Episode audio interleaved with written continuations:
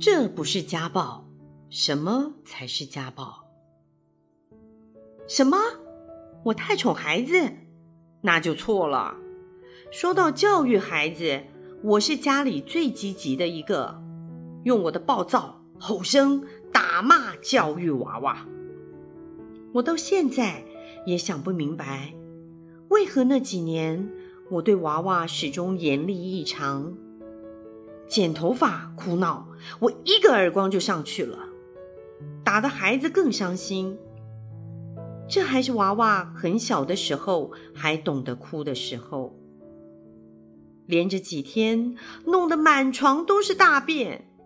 气疯的我，拿起旁边的衣架，劈头盖脸一阵乱抽。娃娃被打得左躲右闪，却不懂得拔腿跑，满身的鞭痕，却一点哭声都没有，只用害怕到极点的眼神看我。从会哭到不会哭，也就是短短两年的时间。就是此刻，说到这儿，我都不能原谅自己。唯一可以稍微推脱之处是，娃娃的爸与我的相处，始终是三天吵架，两天和好，循环极为规律。我的心绪也始终紧张。而这些都反映到必须与我朝夕相处的娃娃。其实，一直到最后谈离婚，娃娃一直都不是我需要与对方谈的重点，因为根本不需谈，孩子本来就是我的。更何况，均职的父亲又如何照顾一个自闭儿呢？所以结婚几年最好的默契，就是娃娃跟着妈妈这件事。我俩在心里就一起决定了。在这里，我还是要为孩子爹说一句话，要表扬他一下。许多年来，虽然不见他的人影，但是金不缺，月月到位。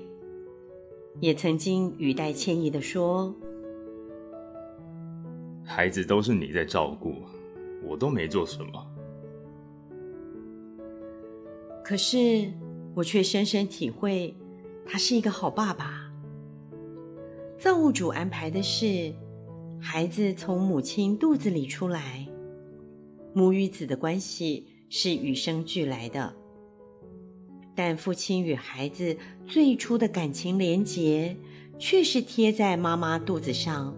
隔空喊话培养出来的，以至于母亲要的多是孩子在自己身边平安快乐的长大，而父亲能在顾虑自己之外，还能这么多年给我们经济上的帮助，这份心实属不易。我也回他，嗯，这样很好。